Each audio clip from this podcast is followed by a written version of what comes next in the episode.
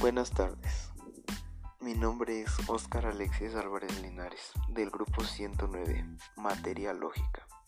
Me tocó exponer el tema Estructura de los argumentos y procedimientos.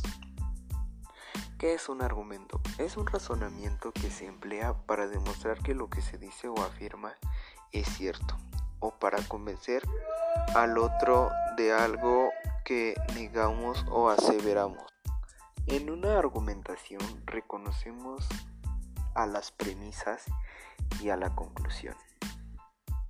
¿Qué es una premisa? Una premisa es una afirmación o idea que se da como cierta y que sirve de base a un razonamiento o a una discusión. ¿Qué es una conclusión? conclusión es dar fin o terminación a algo, ya sea una noticia, un cuento o incluso podría ser hasta mensajes de un aparato electrónico. ¿Qué se puede encontrar en la estructura de un argumento? Se pueden encontrar elementos tales como problema o pregunta Después sigue premisa 1, premisa 2 y premisa 3. Relación entre las premisas y al final conclusión. En apariencia todos los argumentos siguen el mismo proceso, pero esta no es una regla. Así que puede tener diferente proceso un argumento. No debe ser muy a fuerzas el mismo proceso de anteriores que se han hecho. Se pueden escribir en la estructura de los argumentos y procedimientos de forma abreviada y forma explícita.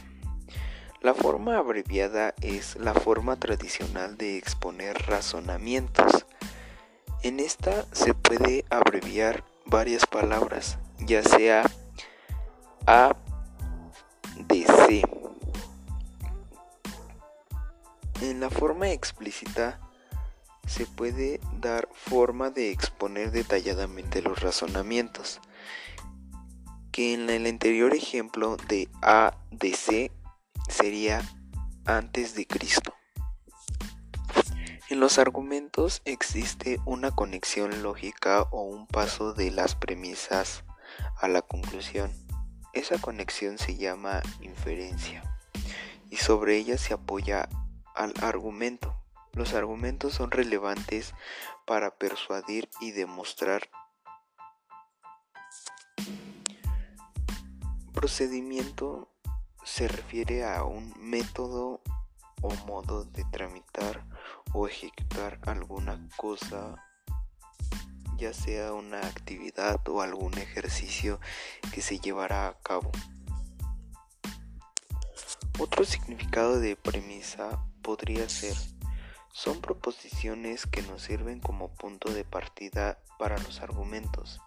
En ocasiones se relaciona con otras proposiciones para fundamentar y obtener una conclusión.